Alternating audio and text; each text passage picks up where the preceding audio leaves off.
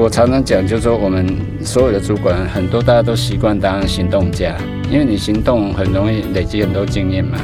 但是光当行动家不够，一定要让自己提升，变成叫做策略家、思想家。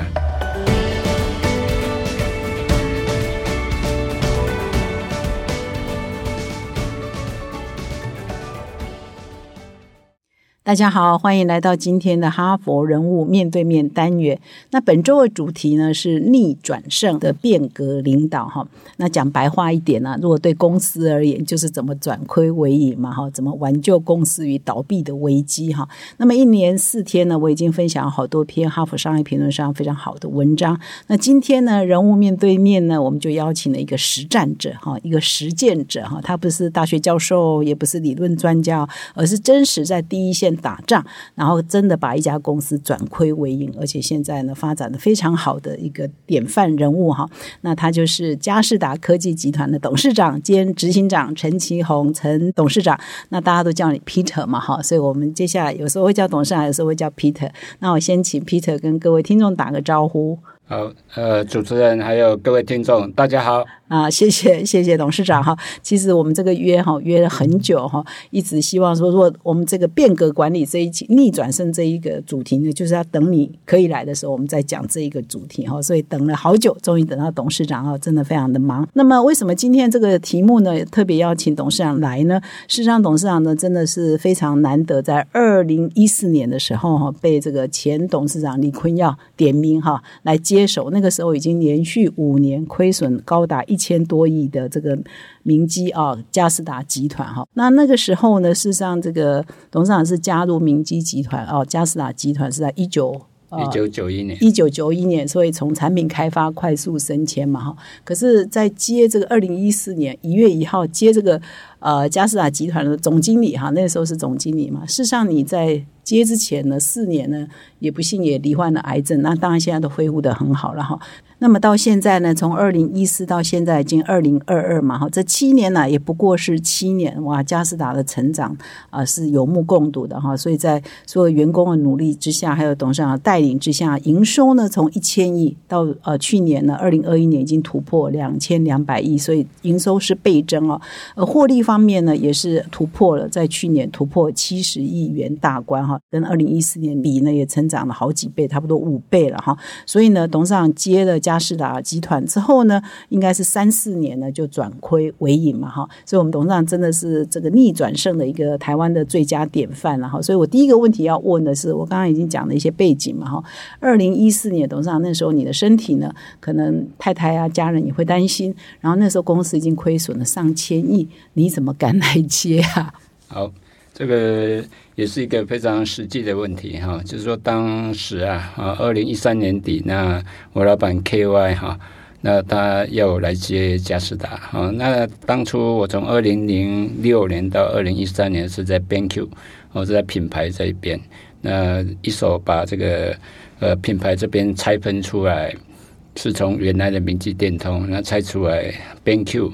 呃，明基电通就专职做品牌，那嘉士达是做代工。代工哦，所以在这之前，我是花了六七年的时间呢，把整个 bank 的这个品牌的组织啊重新建立，包含组织的设立啦，还有里面所有人员呐、系统制度这样哈，全部重新定义这样哈。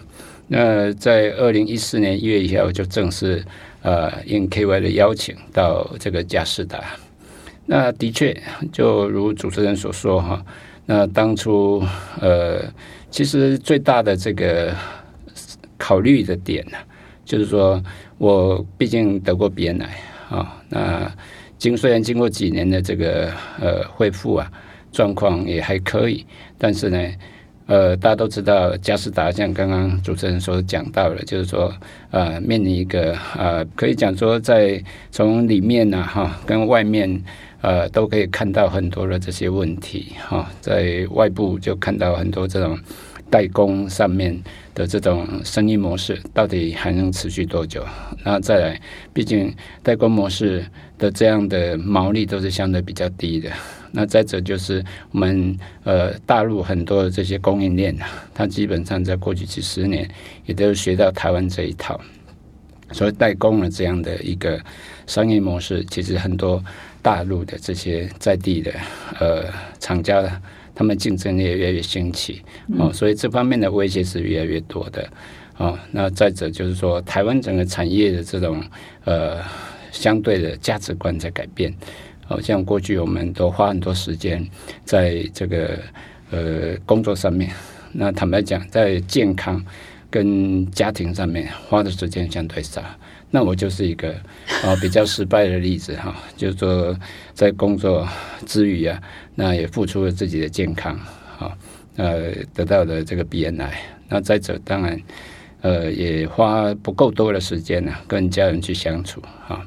那这个当然多多少少都是会造成跟家人上面啊，比如说跟小孩子的这个哦相处的时间不够多，那当然对他们就有一些亏欠，在成长的过程当中，可能爸爸的这个角色就扮演的不是那么好。是。那再者就是说，我们怎么样去呃，从我们所谓的 working 呃 hard，然后要转变成一个 working smart 啊，台湾必须要这样的转型。啊，这个是从呃一个外部的这个看到了这些情势，那内部看到就是说，我们西门子的这个投资失败之后啊，其实亏了很多钱。那在二零零六年一直到二零一三年啊，啊，这个嘉士达这边啊，其实是背负大部分的这样的一个呃负担。那相对的，在这几年真正有获利的只有一两年，而且都是一点点。那我记得时候还有累积亏损这样啊。那呃，大家的这种工作的这个士气当然不可能高啊。哦，因为公司法规定，你有累积亏损，人家不能这个发股利啊，不能这个发员工红利。那 员工当然在这些种种方面。哦，他们也是很辛苦了，那也是不离不弃。但是再怎么讲哈，这样的这个士气是不可能太高。面对这些情况，其实我刚刚讲这些，就是说，这就是当初的一些呃实际看到的情况。那挑战是很高的哈。我们二零一三年的营收是一千一百多亿，但是那一年的 EPS 那年有赚钱哦，只赚零点三六啊。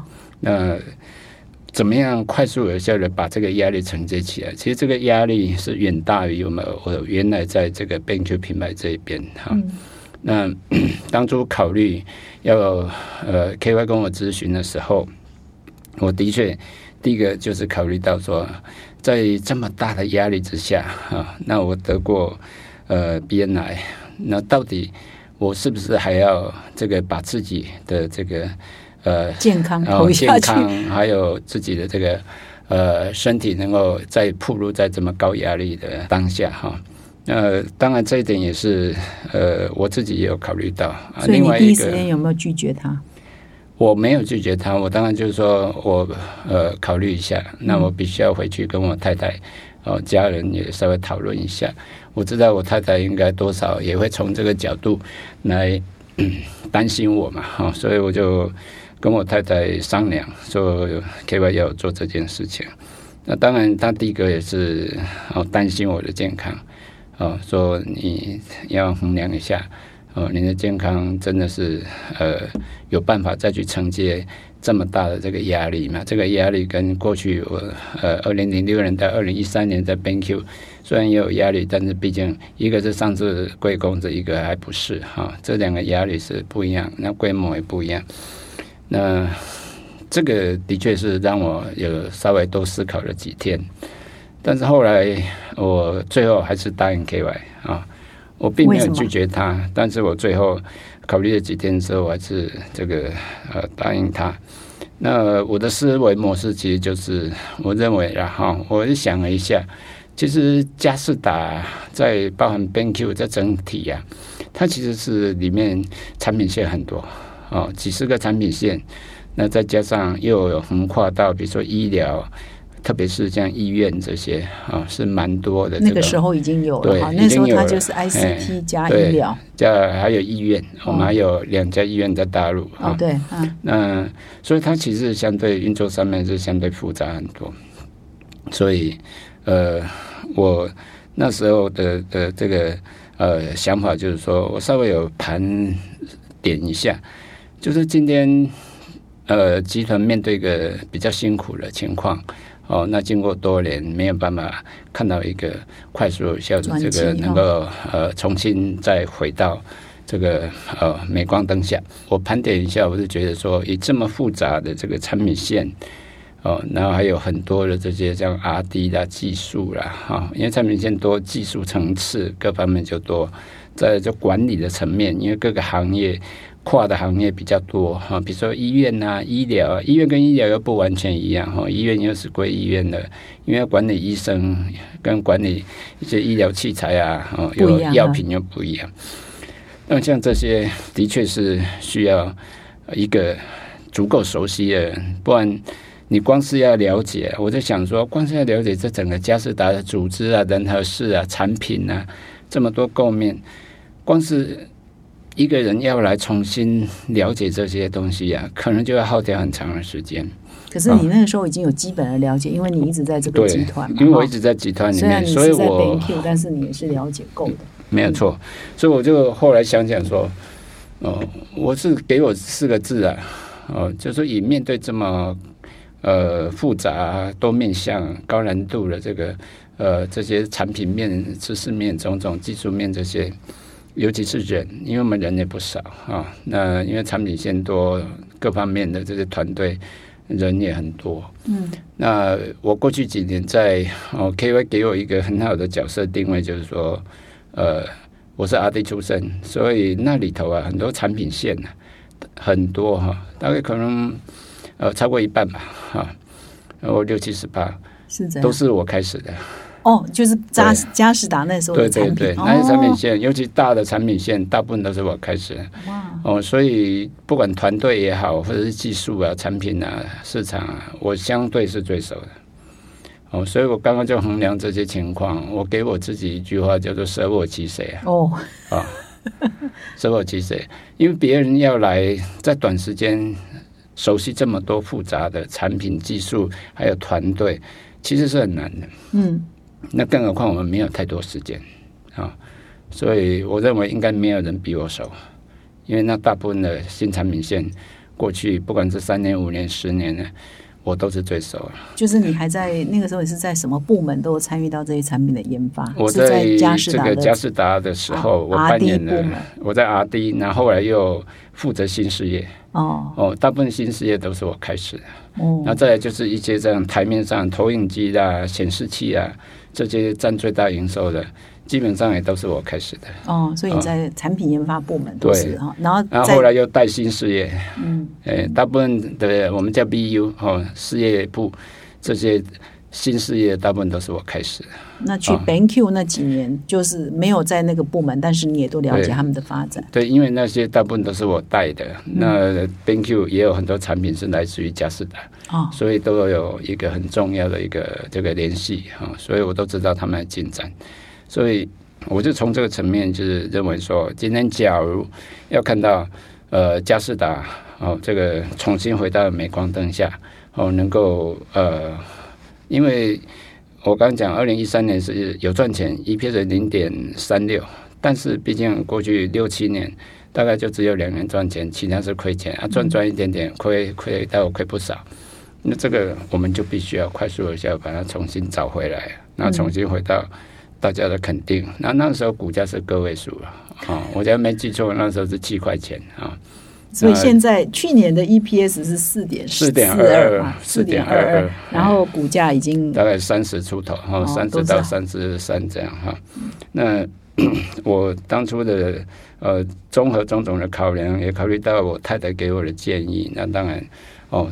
所以当初我是答应 KY 的，好，那也是基于舍我其谁，我认为说要就要把它这个用最快的速度把它这个调整回来，那我应该是最适当的人选，因为我需要重新适应、重新去认识、了解的时间最短，啊，人也熟，技术也熟，产品也熟，所以我跟 KY 讲说，KY 好，那我原则上啊，聊了，我说给我三年的时间。哦，三年，我就跟他讲，给我三年的时间。OK，我说我只要做的不好，你随时会换掉我，所以这个大概不用多说。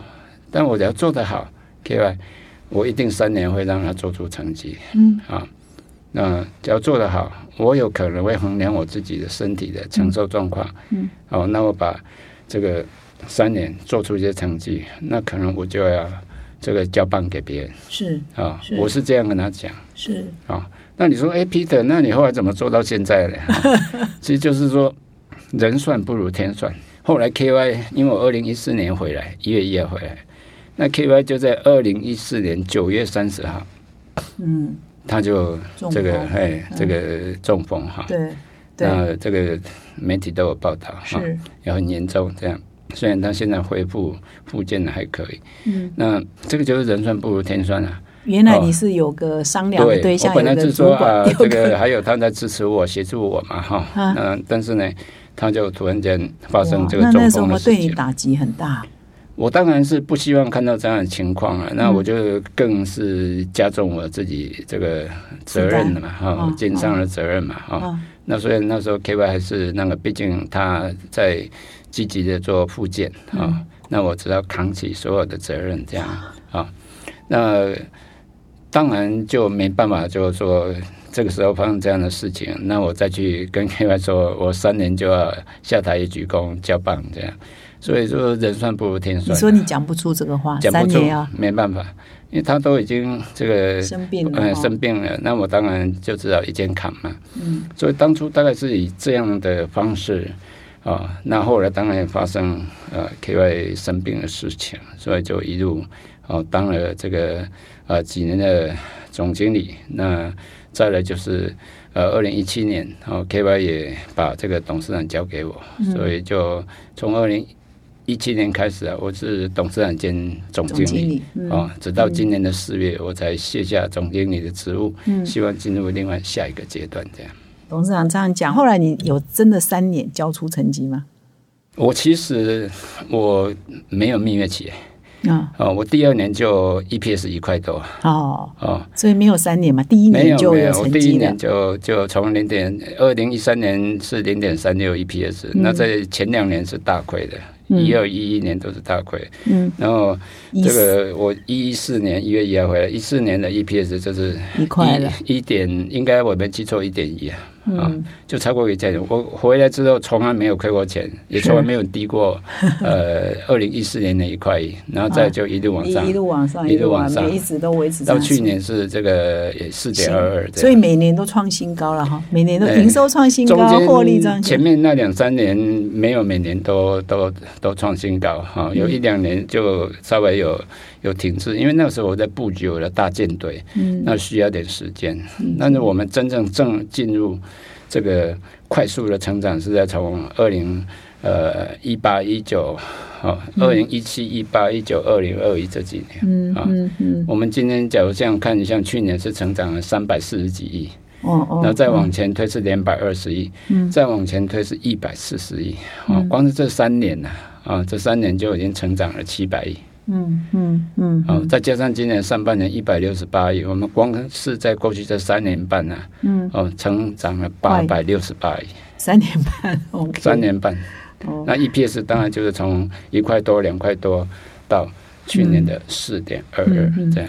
那董事长，那你关键是什么？我就是在二零一四年，我在提出一个愿景啊，因为我刚刚讲了那个刚刚的外部跟内部环境的这些威胁啊，嗯。就呃让我警惕，必须要去做呃快速有效的这些价值高附加价值的转型啊，所以我就提出愿景。那我提出二零一四年就提出个愿景，二零二二年啊，医疗跟解决方案等高附加价值的事业的营收要过半。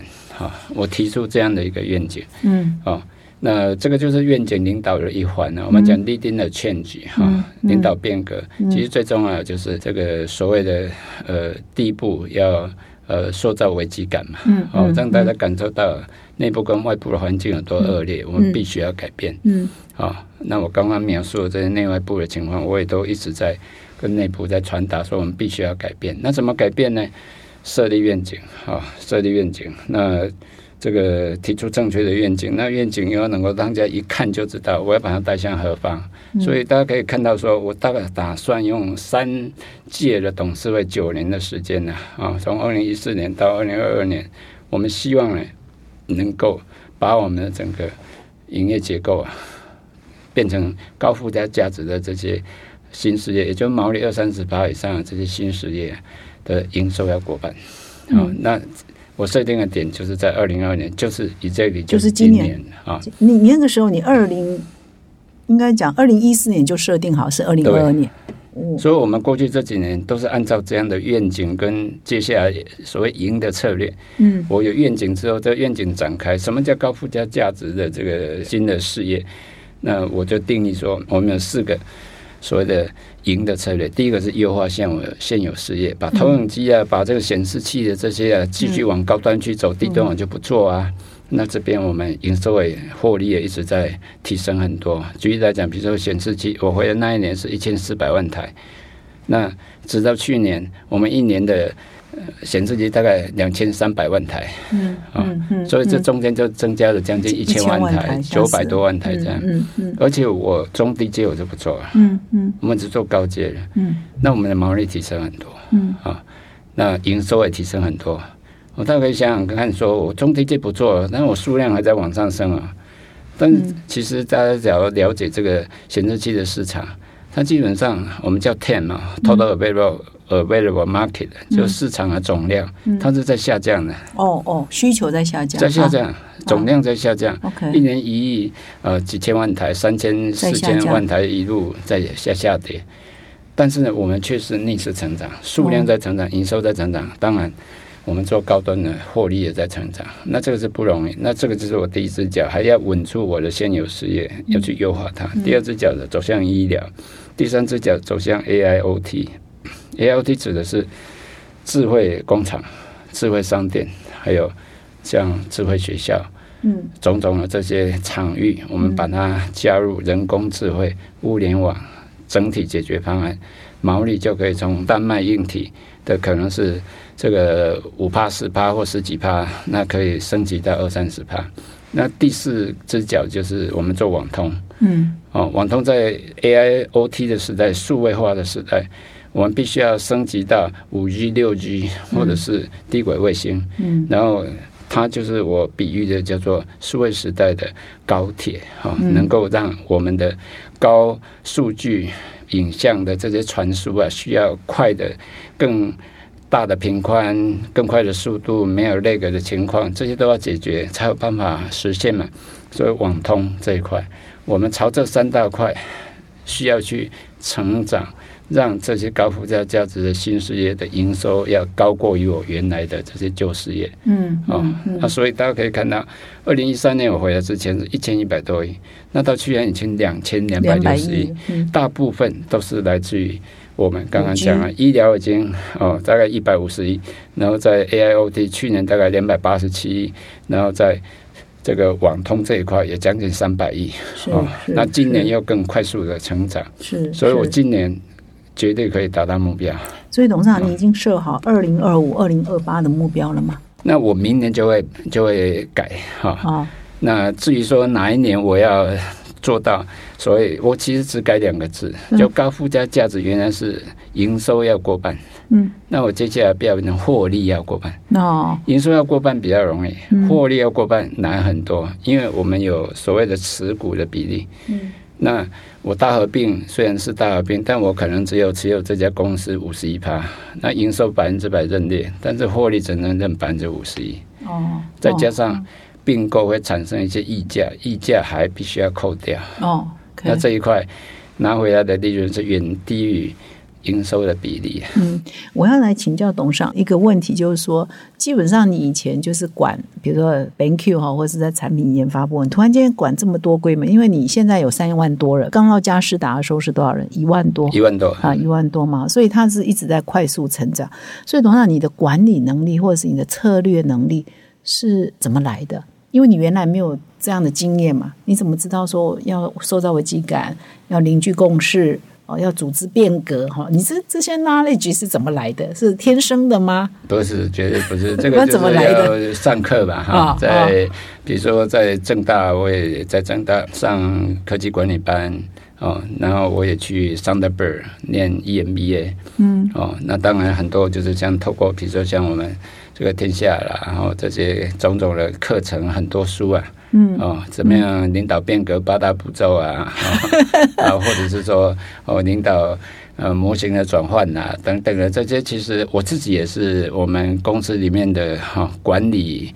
呃，课程的的讲师啊，啊，我们叫 Management Training Program，我是把守第一关的。嗯，哦，像这些，我对这些管理本来就是怎么样让自己从专家啊，我们这个在谈的专家变成成就导向的领导人哦，或者是在变成呃后面的这些哦不同角色能够扮演的更好哈。那这些都是我过去也是有兴趣，必须要。哦，让自己能够做角色转换啊，所以所以董事长是有读书的哈，所以各位听众要听清楚哈，董事长也是要学习的，不是变身哈。就是我常常讲，就是说我们所有的主管很多大家都习惯当行动家啊，因为你行动很容易累积很多经验嘛。但是光当行动家不够，所以我们就这个像我们书里面做成就的导向的的领导者，那最后我们希望把它买归到所谓策略家。嗯，策略家跟思想家不一样，哦，你就必须要把你行动的经验，把它整理成哦很精准的策略，或者是很精准的愿景。像我刚刚提到的，愿景其实很重要。你假如没有提出愿景。大家都不知道你要把这个团队带到哪里去，嗯，就好像我们说带兵攻山头，到底要攻哪一座山？哦，也指的很清楚。啊，不能只是很冲而已。要说我要攻下那一座山，多久要攻下来？嗯，有目标明确，所以目标明确，时间要明确，然后再来，你有愿景之后，你怎么攻啊？所以你的赢的策略很要很清楚啊。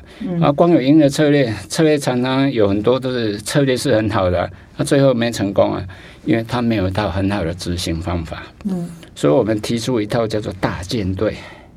大舰队其实就是一套执行方法、执行的平台。我刚刚在提到第二只脚医疗，第三只脚 ALT，第四只脚网通，能够快速有效的让很多呃产业界的隐形冠军认同我们的这个大舰队，进到我们大舰队，然后让我在那一块。为什么我刚刚讲说过去的这三年半啊，包含今年的半年，成长了八百六十八亿。都是我们大舰队这一套执行的方法，因为我创造这个大舰队的平台，让大家进到这个平台都看到好处，嗯，都看到快速成长。为什么？因为我们把整个嘉士达的资源呢，嗯，能够以三万四千多人，再加上很多的这些隐形的这个竞争力，全部。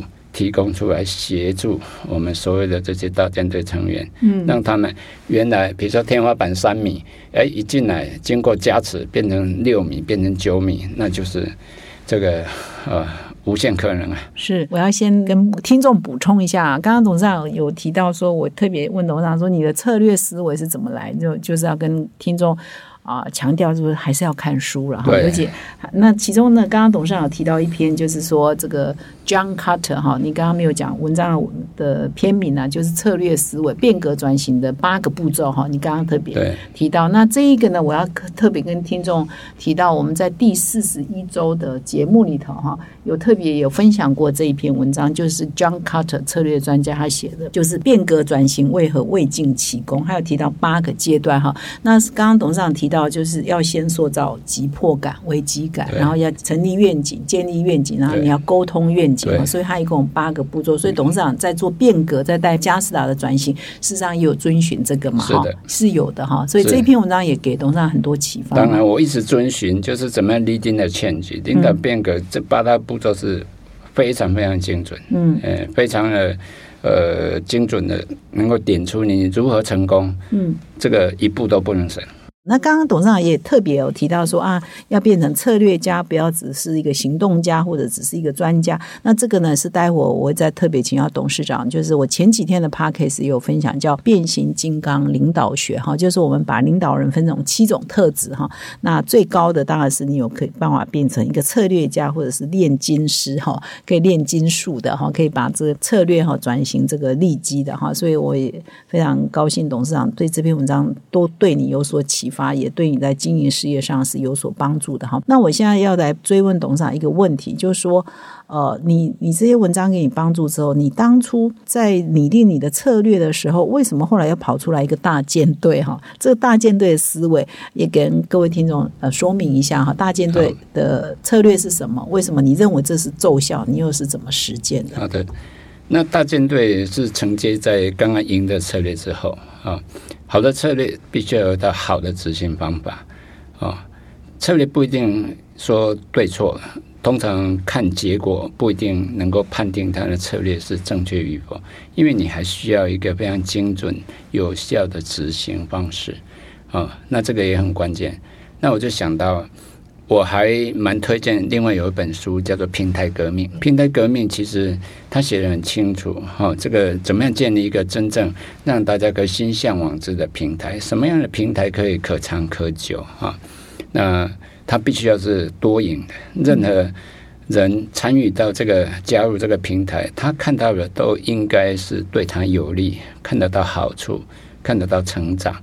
那这个平台才能可长可久。所以啊，我们建立的这个大舰队，其实在谈的就是它也是一个平台。一个什么样的平台？就是让台湾的这些隐形冠军呐，哈，进到大舰队的平台。我们是航空母舰，我们两千多亿、一两千亿、两千多亿的这个航空母舰，我们资源相对比很多中小企业多。那么观察到台湾有很多的隐形冠军，中小企业的隐形冠军，好，他们其实都是。很强，但是呢，受尽种种的这个资源的限制，他们碰到瓶颈。嗯，啊，那怎么办呢？那我们就一个这样的一个大舰队的平台，我们是资源完全开放，然后能够来协助这些台湾的呃中小企业的隐形冠军，只要他认同我们这一套做法，他进来，我们会经过盘点，那很快的啊，定立新的愿景，然后去评估啊，去衡量。他为了达到新的愿景，他还缺多少资源？然后我们作为啊这个大舰队的这个航空母舰，我们就会呃看他缺什么，我们就补他什么；缺人我们就补人给他；缺系统，我们就把系统导入，协助他导入，这样好让他的能力啊很快速的提升到一个。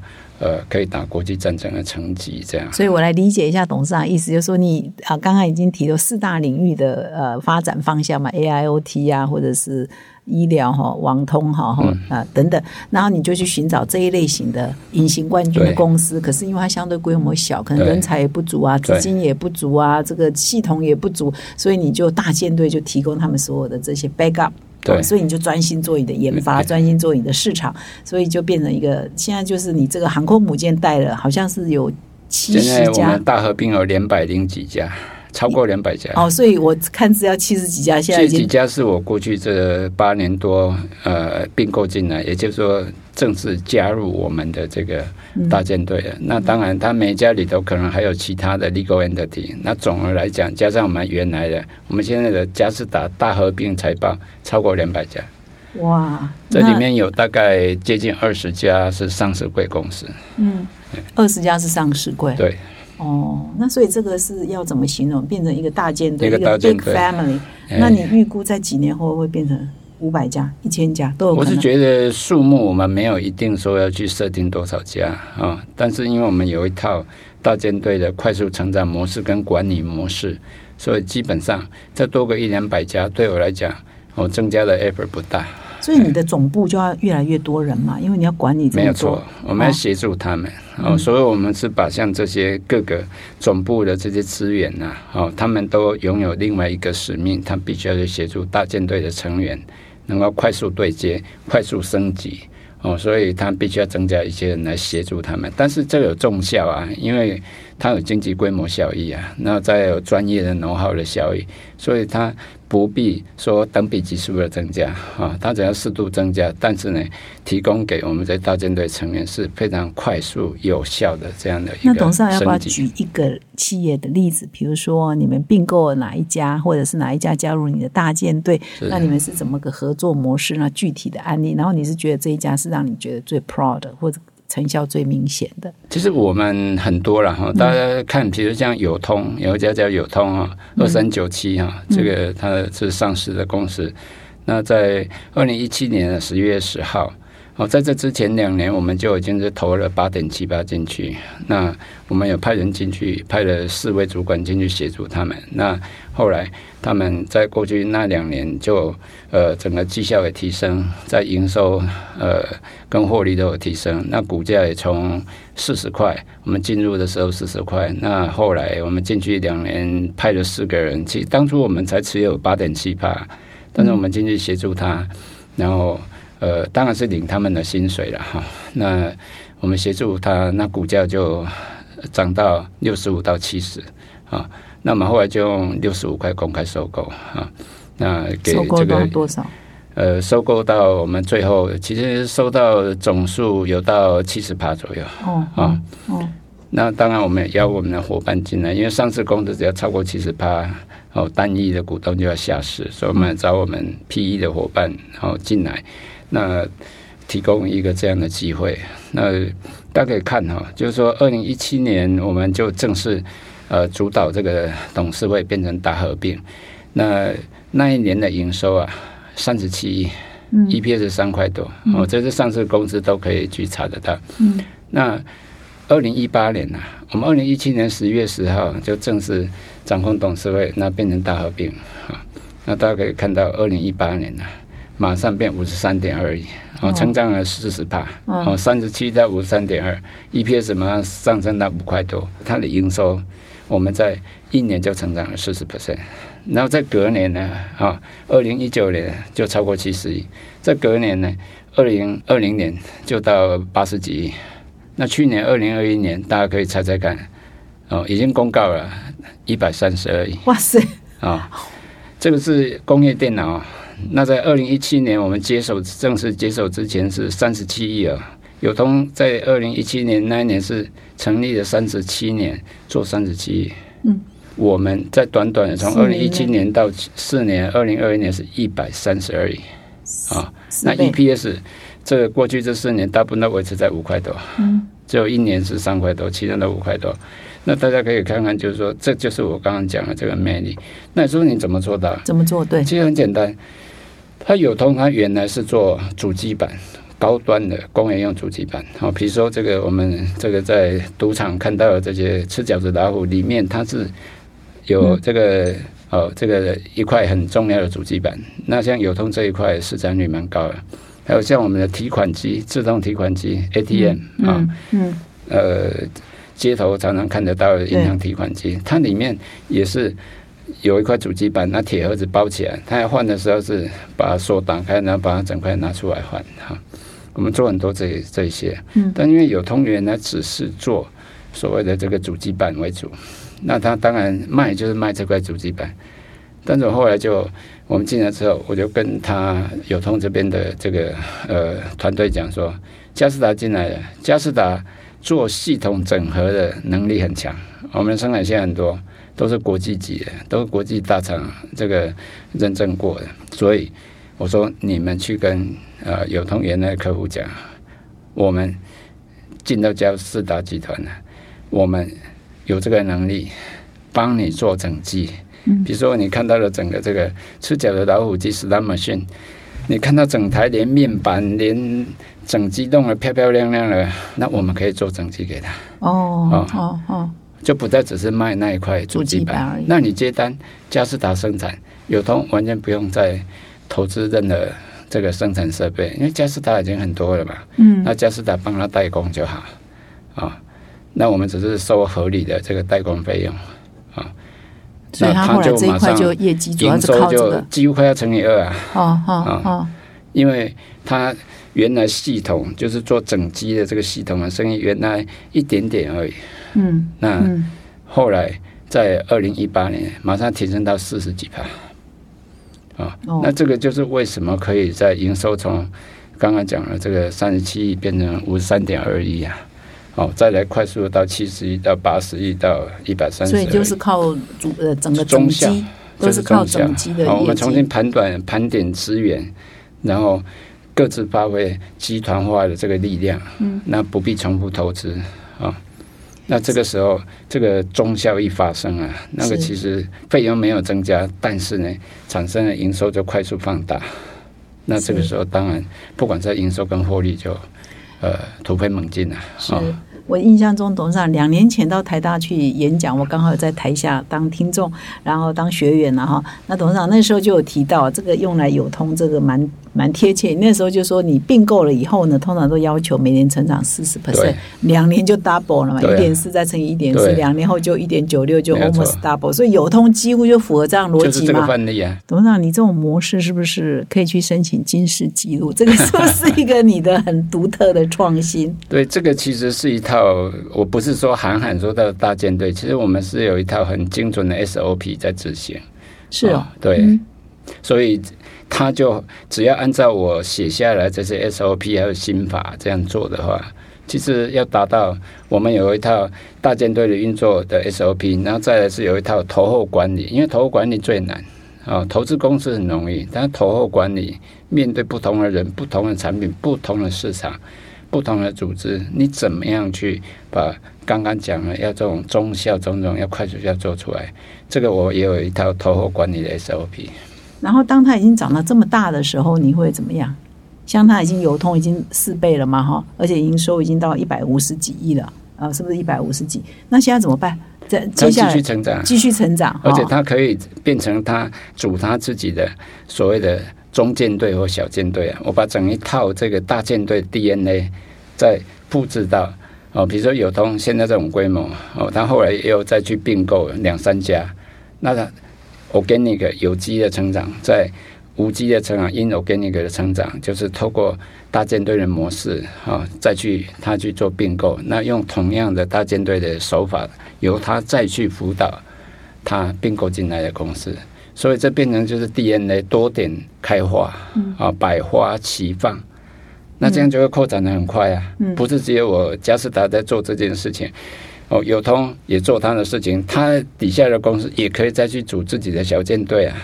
哦，那这样就是成长的速度会非常快。那董事长，你这是大舰队的想法，大概是在哪一年提出来的？我其实就是在二零一四年我就开始提出来了。对，哦，所以你是真的是一个隐藏版的策略家，那时候没有那个机会。那刚开始在执行，当然就是因为你还刚开始没有 credit 嘛。你要说服人家进来，就比较花长的时间。那刚开始你说我是不是就那么透彻知道说整套大舰队如何运作最有效，或者投入管理最有效？我没那么厉害啊！我是做了前面几个案子之后累积出来的心法，我就把它写成大舰队的运作心法，还有这个投后管理的运作心法。那个也是做了。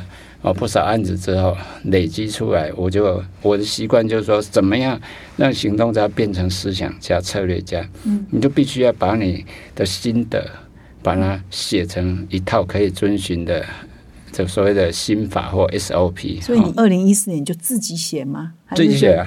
你自己真的？因为我亲自下去操盘啊，我的习惯是这样：leading the change，碰到最难的事情，我会自己先做。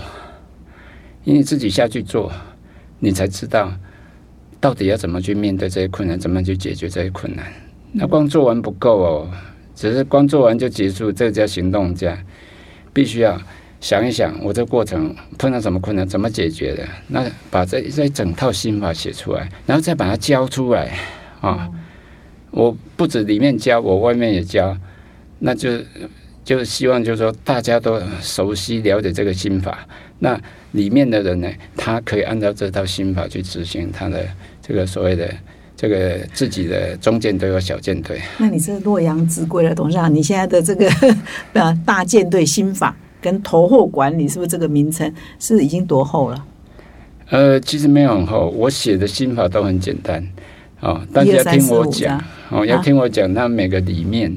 哦，到底是什么含义啊？我还没给他写成书啊。对，你要不要考虑写成书？由我们来出版台文。我还没有把它写成书，很多人是要我写了，但是我是觉得我们还不到一个最这个这个炉火纯青啊！啊，我们其实你还在修改吗？都还在边做边学啊！啊，我们会哦，随着经验一直累积，我就一直修改，修改到最后才能真正，比如九阳神功啊。就是第 Peter 的第九九重阳神功这样哈。所以多厚呢？多厚呢？现在现在没有了，现在就是像我上次去上课这样一份 PowerPoint 这样哦，都是我用讲的，哎，但是我都把它写成心法。光你自己看，可能不见得能够体会各中的奥妙，是但听我讲完，你就豁然开朗。是啊。那董事长，你怎么管理这么多公司啊？你的时间也有限呐、我有一？套叫 One Company One Goal One Organization 嗯，啊，这个其实就是两百多家公司，但是在我眼中几乎只有一家公司这什么？One 哇，这 Company One Goal One Organization 哈。哇，这境界太高。很很简单哦，就是说像嘉士达以这么大规模的上市公司，不管在公司治理各方面，都已经有累积一套蛮成熟的标准做法。那我们就把这套做法，好、当每一个隐形冠军进来，我们就开始去做盘点跟对接，然后尽量在比较短的时间内协助他提升到这个层次。我们这些快速有效而耐敏的方法，最后就是希望达到看起来像一家公司。嗯嗯我举例来讲，比如现在接下来要这个呃开第二季的董事会，嗯但是呢，整个集团大合并了这些公司啊，虽然大部分公司我在里面都不是董事的，嗯但是我会有一整天的时间，半天到一天啊，然后邀请我们的公司自己团队，把所有集团这些公司的所谓的这个董事会里面的报告案、讨论案，全部整理一张表给我看，一张啊表，一张一张 A 表三表，对，七十两百多家公司。啊，他就40家。会一中求同，哦哦，相同的讲一遍就好。嗯，那有不一样的公司就会列出来，哦，哦，那我只看那些不一样，那一样啊他们去做 alignment 就可以了。那不一样的，我就会问说为什么要不一样啊？非得一定要不一样吗？是什么原因不一样？那不一样，它的内容又是什么？全部都已经讨论看过，也会邀请他们进来说，大家讨论一下啊。那以后要做 alignment，有些是因为时间啊配合比较不一样，那下下一次明年可能就可以拉回来同步这样。嗯哦，诸如此类，我们都透过这样的 alignment，哦，所以我是看差异的部分，相同的部分我就不看了，是嗯，团队在帮我一天就可以哦，一天就可以。就可以看完两百多家。啊，因为我只看差异啊，嗯，哦，哇，相同我就不看了，嗯嗯。啊，相同是我们差异专业团意思说队在帮我，哎，看这。一家没有成长四十 percent，了解为什么他没有，是这样吗？那差异就是这是另外的 issue 啊，那个是我每一季啊，我就会跟他们看一次这个经营绩效，啊，哎，啊，没有达就会去讨论说为什么你没有达标是哦。那我会问说，那我 SOP 里面你做了几个？啊、我会听听看。啊，有些人可能就是他的解读方式不太一样，那我就会告诉他说啊，你误会了啊，其实这个动作它是很重要，你一定要做，你不能把它省掉啊。比如像我们这个领导变革的八大步骤，叫 create show win 嘛，哈，这个创造短期的这个这个效果哎成效啊，嗯哦，成效这个，有些人说这个有什么了不起？这不做也不会这样。我说、no，这要做。哦，你今天是一个你在领导变革，那你应该定一个短期目标。那这短期目标，比如说我们一个月内月内要做到怎样？啊，你真做到了，你不能就结束了。要庆祝，你要庆祝他扬，，你要 celebrate。嗯。哦，你要邀请大家说，喂，我们一个月成绩很好啊，哦，我们达到达到当初设定的目标啊，哦，那呃表示我们这整个这个大方向是对的，哦，谢谢大家的努力，我办个简单的 party 啊、哦，叫个这个把费来哈、哦，能饮能喝到饱哈，哦，让大家庆祝一下，借机让告诉大家说，相信我就对了，哦，你跟对人了，你看我们过去这一个月。已经告诉我们，我们已经 on the right track 嗯啊、那这个是很重要，因为这个都是一个哦，你在 leading the change，在这个领导变革过程当中，这些步骤都很重要，不要小看。有些人说、啊、那个什么关系，哎就就差一个一场一场场这个庆祝 party 嗯庆祝会，no，这在人心理上面是不一样的。他会确定说，老板这个方向对不对？Peter，我到底跟他有没有跟对？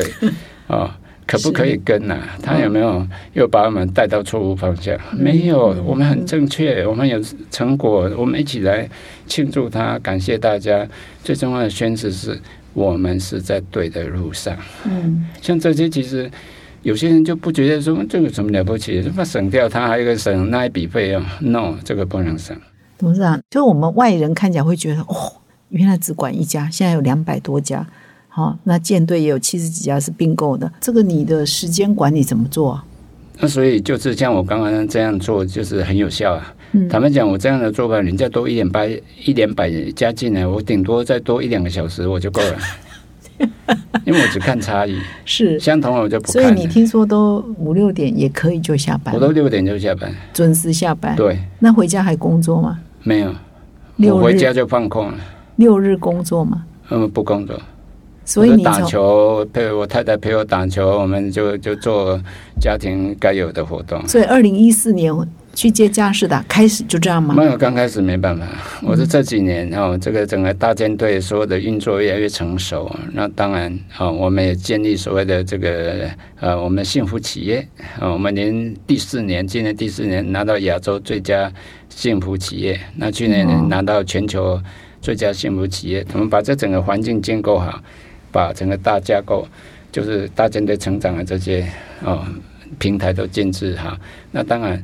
哦，再加上刚刚讲的这个 One Company One Go One Organization 这样的运作方式，确保公司治理，因为它是我的大合并公司，只要有一家出错，我就会出错，所以我必须要透所以就大家都是属于同一家公司的意思，然后目标是一致的，对这样。然后大家的做法都是一致的，哦，都要合法合规，那按照法尊的方向来进行。所以董事长，呃，事业越做越大，还可以兼顾个人健康跟幸福哦，或者是假日都不加班，这个我太羡慕了，我都还一天到晚在加班。那所以 K Y 哈、就是李坤耀董事长，他后来对你的这些成就哈、这个带账，他有什么 comment 啊？我很好奇。他什么看法我倒不知道了，但是这个这可能要问他。但是我比较 appreciate 的就是说，他就是用支持来哦，这个来给我最好的回答啊、所以他的董事会了各方面呢都给我很好的支持，哎，最佳的支持。那这个就是呃给我最大的肯定。嗯嗯，那董事长，你在刚开始接公司的时候，就是二零一四年，因为那时候营收啊会亏损也比较严重，有曾经裁员过吗？我们没有裁员，嗯没有没有，我们从头到尾没有裁员。嗯，哎，为什么？因为如果当初是亏损那么严重，像我们这一周也有分享另外一篇文章，嗯董事长也有看嘛，Levi's 啊，就是牛仔裤啊，对，他提到说不十一个高阶主管他换了九个、哎，对，啊，他也不建议裁员了，对不对？嗯。最后这个很成功了，这个执行人他还说，哦，裁员是最后手段，是。他是这样写的嘛。是，我也是认为是这样，是真的是已经没办法的办法，才才是这样啊、我们第一个当然是要放大营收，哦，就像刚刚讲，哦，但是这本也提到，他第一个要放大营收嘛。嗯那我为什么说高附加价值的营收要扩办？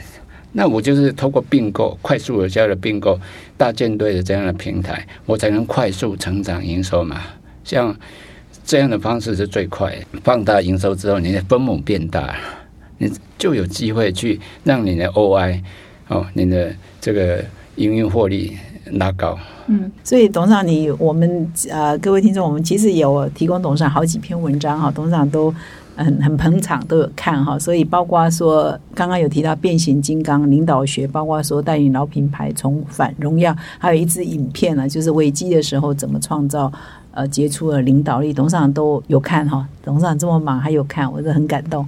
不是这个，就像刚刚主持人讲啊，这个一定要念书啊，哦，知识的力量啊、嗯 我们这个远见啊，天下文化这些这么好的这个哦，这个推手，然后我自己本身就是从最典型的从一个专家，然后变成一个成就导向领导者。那我现在或许对不起啊，我自己讲说，我应该略家、炼金师，炼金师还不是啊，但是就是说应该可以讲说有点接近策略家。是哦，那这个我之前也不是这样期许自己，但是后面看到这篇文章，哎，我基本上应该也是朝这个角度在走。是属于策略，至少是策略家。不过也跟各位听众，你去回听我们礼拜二、礼拜三的内容，在介绍这这些文章哈。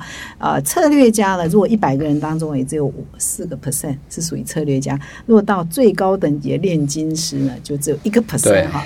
所以我觉得董事长是客气的，你就接接近这个策略家跟炼金师之间。所以你的这一本书，你还。没有出的这一本书，一定要给我出。我看他的定义就是说，其实我们现在也在朝这个方向，就是我们这个大舰队这整个平台，我们的集团转型用的还蛮，目前 so far so good，就还不错这样。嗯。但是其实我心中想，不是说用这一套，只是希望看到我们整个明基加斯达集团的真正的呃高附加价值转型成功。我是想把这个平台啊。把它扩大成整个台湾嗯产业转型的平台嗯啊，因为台湾举例来讲，我们希不希望说把台湾打造成？我们之前有人讲医疗科技岛啊，我们的医疗技术，医生这么聪明，医生技术这么好，再加上医疗医院的管理这么好啊，那我们的全民健保也是全世界独一无二。那我们有这么好的医疗环境，跟原先的核心竞争力就是医疗技术嘛。那我们有绝对的能力去把它转换成台湾以后，就是想到要买医疗相关的这个产品或者是呃管理服务啊，基本上想到台湾。嗯，那只要想到台湾，就会直接连接到说，哦，你要买。那个，反正两个就变成一个很强连结。嗯，那这个叫做富医疗的富国群山。嗯，我觉得很有机会啊。哇哦，那医疗毛利永远都是三十几趴到八十几趴的。八十几趴，八十几趴很多啊。哇，在医疗里面七八十趴是很是很正常的啊。那我们希望透过这大舰队，把台湾哦，这个光是医疗器材就五百多家。哦，能够越来越多人加入这个平平台，那我们可以有一个比较有规模的一个竞争的优势啊，可以出去打亚洲杯或打世界杯啊。不然我们现在规模都太小。嗯。台湾的医疗呃器材的公司没有一家超过一百亿。嗯嗯。那假如没有透过我们这种大联盟，大家都是这样呃单。个位数几亿或者是几十亿，你怎么去打全世界的战争？嗯，中国大陆几家迈瑞了、威高、东软都已经到达一千亿、一千多亿台币了。你去飞利浦、西门子，那都是几千亿到一兆的，光是医疗的产值啊，我们凭什么去跟人家打亚洲杯？嗯，去打世界杯？嗯，就是必须要靠这样的平台。所以，假如要变成炼金师啊，它的影响力就不应该是停留在我们的一个集团，应该是要。影响到整个产业，整个这个，我看到书也是这样写。嗯，我觉得今天跟董事长聊的真的很愉快。那这个董事长的现在呢，其实还非常年轻哦，以一个台湾的企业家来讲，也才六十岁左右哈，所以再拼个十年，可以把你刚刚这个愿景呢落实，是非常有機會的。而且要把那本书出版啊，就是你的 One Company One Goal One Organization 哈，以及你的大舰队的。九阳真经吗？还是 好，一定可以预约天下文化或远见，先预约，先跟董事长预约这一本书。那在呃节目的最后呢，董事长还有没有什么要补充，或者是说对今天的变革管理要怎么成功做一个总结？好，其实我讲过哈，就是说我们一个好的领导人啊，他必须要我们把英文啊，把它用英文就比较容易理解，要 students。加 s 西任 s manager 啊啊啊，就是要经历过春夏秋冬啊啊，所以不能说只打顺手球啊。会打顺手球的领导人很多，但是假如要练就一身这个免疫力很高的、百毒不侵的好的一个领导者的话，要乐于去面对逆境逆境啊。那通常逆境来的时候，就是我们要。